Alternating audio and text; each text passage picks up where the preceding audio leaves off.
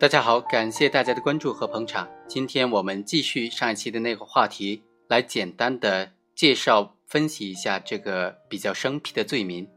叫编造虚假恐怖信息罪。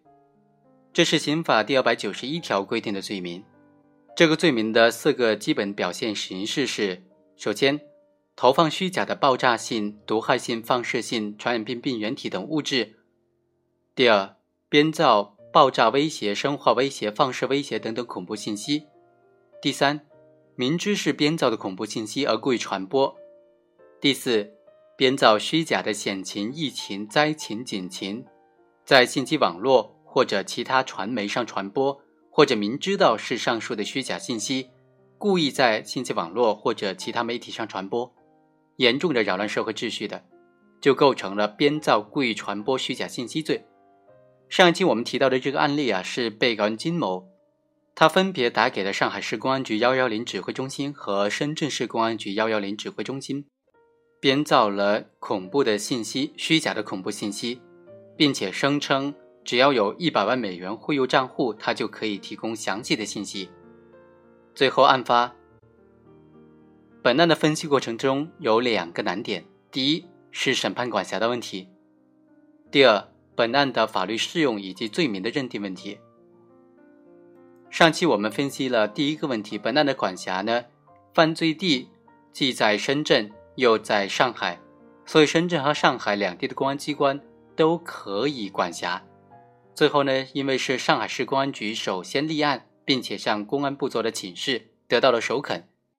所以本案就由上海市司法机关来管辖。那么今天我们来谈谈第二个问题，关于法律适用的问题。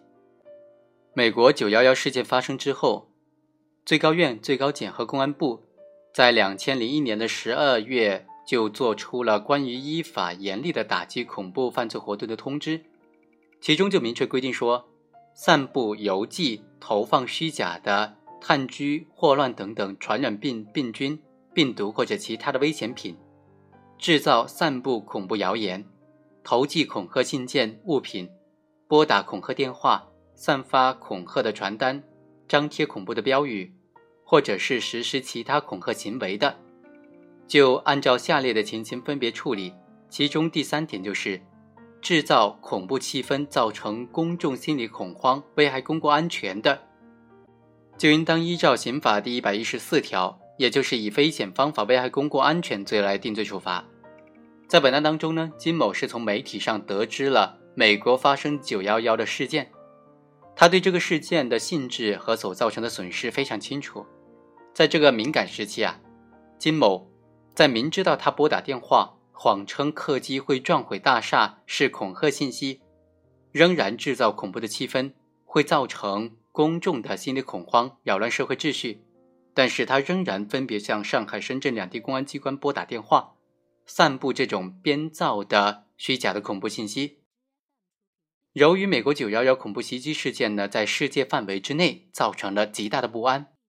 当时上海又召开这个 APEC 高峰会议啊，所以金某的恐怖电话给上海和深圳两地公安机关造成了非常大的影响。根据上述的通知啊。金某的行为应当按照以危险方法危害公共安全罪来定罪处罚，面临的法定刑是三年以上十年以下有期徒刑。在本案审理过程当中呢，二零零一年的十二月二十九号，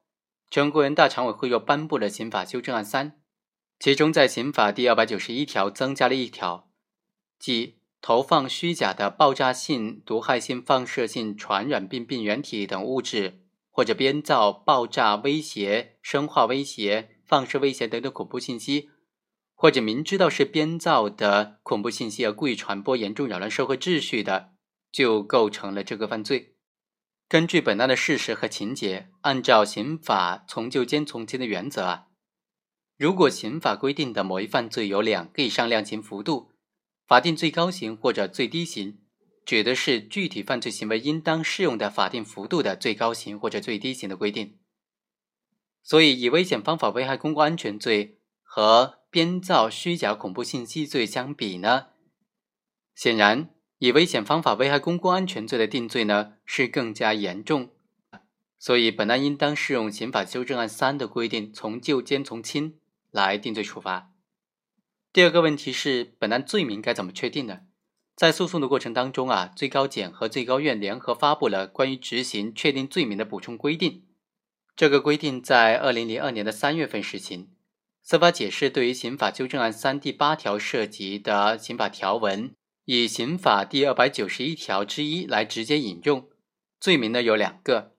投放虚假危险物质罪和编造、故意传播虚假恐怖信息罪。和本案相关的罪名是编造、故意传播虚假恐怖信息罪。这个罪名是选择性的罪名，可以根据具体的案情适用，但是并不实行数罪并罚。这个罪名表述呢是符合刑法总则精神的。